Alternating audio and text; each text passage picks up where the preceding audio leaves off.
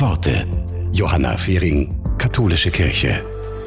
Manchmal weiß ich nicht, wie ich in die Zukunft blicken soll. Panisch oder zuversichtlich. Die Krisen springen mich an. Da kommt dieser Segen von Jan Richardson gerade recht. Schau, die Welt endet immer irgendwo. Irgendwo ist die Sonne untergegangen, irgendwo ist es völlig dunkel geworden. Irgendwo endete es mit der zugeschlagenen Tür, der zerschlagenen Hoffnung. Aber hör zu, dieser Segen will alles sein außer verdrießlich. Er ist nicht gekommen, um Verzweiflung zu säen.